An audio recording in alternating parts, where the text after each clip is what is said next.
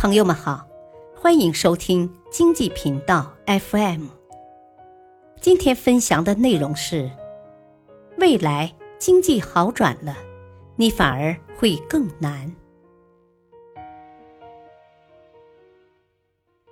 来了解一个现在最火热的词 “K 型复苏”。一，随着疫苗的接种和美联储刺激举措。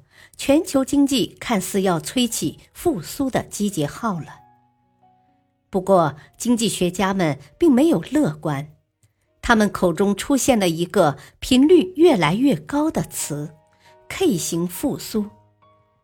现在给大家解释一张图：K 型复苏，K 字向上的箭头，科技企业、大型企业、富人阶层；向下的箭头。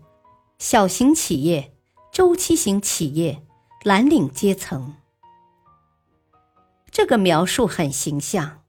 K 字，一个向上，一个向下，意味着大放水所造成的复苏速度不同，不同行业、不同阶层的分化严重。具体到个人身上，通俗一点来说，就是富人通胀，穷人通缩。非常的马太效应，所以也被称为残酷的复苏或者少数人的狂欢。这个提法最早来自于美国，现在看来很可能是未来全球经济发展的趋势。二，简单分析一下 K 型复苏。一，从疫情来看。区域的 K 型复苏，这取决于疫苗的接种。我们早就知道，谁先控制了疫情，谁的经济就能率先复苏。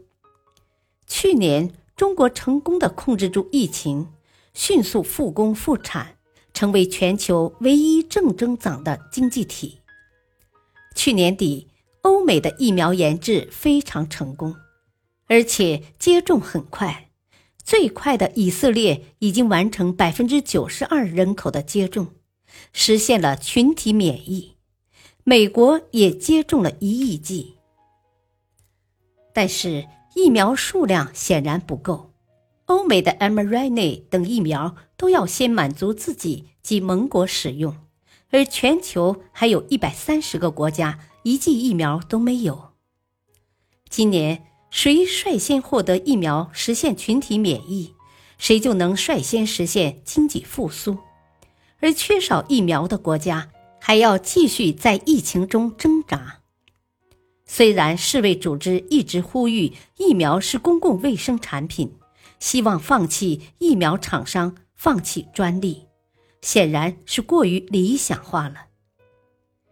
因为疫苗的原因，发达经济体率先复苏。落后经济体继续衰退，也许明年疫苗足够了，能有好转。二，从国际金融来看，国家间的 K 型复苏。美国一点九万亿刺激法案签署，美国人又拿到一千四百美元的支票，这意味着美国又要向全世界输出通胀，这是美国的独有的权利。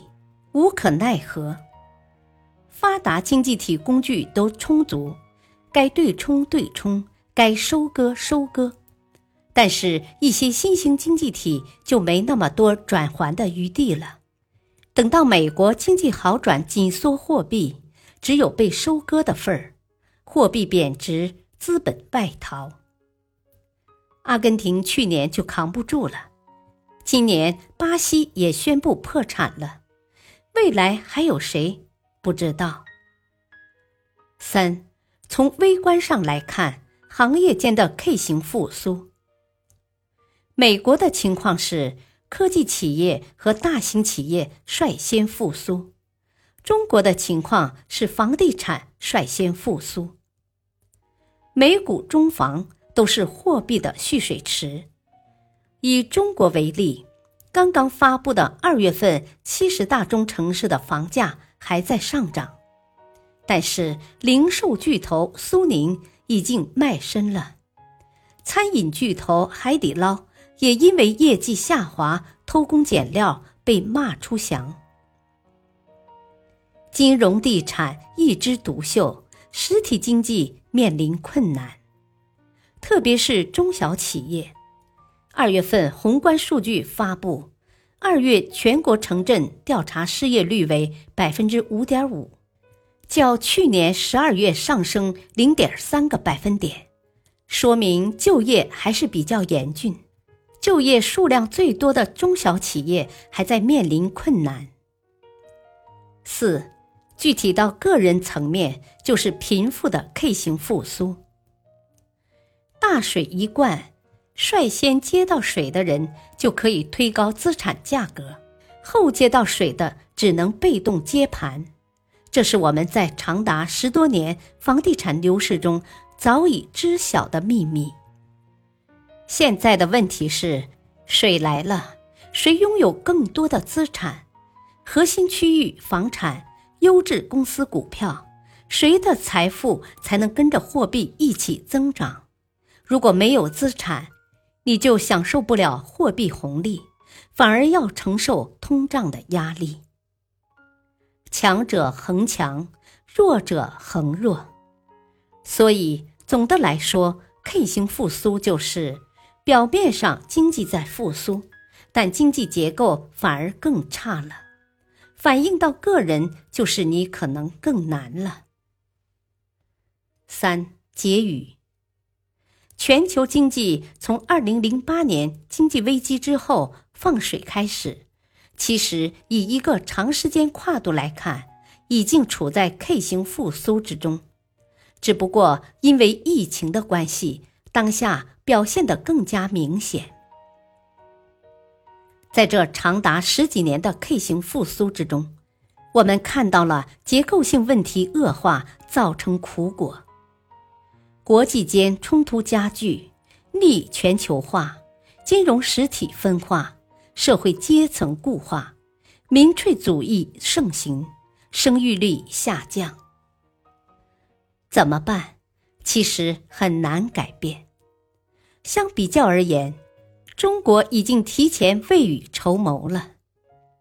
货币政策正常化，拆除金融风险，调控房地产外汇管制做缓冲，内循环为主，发展科技制造，政策倾斜实体和中小企业，调节收入水平，实现共同富裕，扩大内需，降低贫富分化。最后，还是希望中美能在各领域尽可能的合作，一起把世界从 K 型复苏中拉出来。期待阿拉斯加的会谈能传出好消息。就这样，本篇文章选自微信公众号“大公馆二零一三”，作者。你们的中产先生，感谢收听，再会。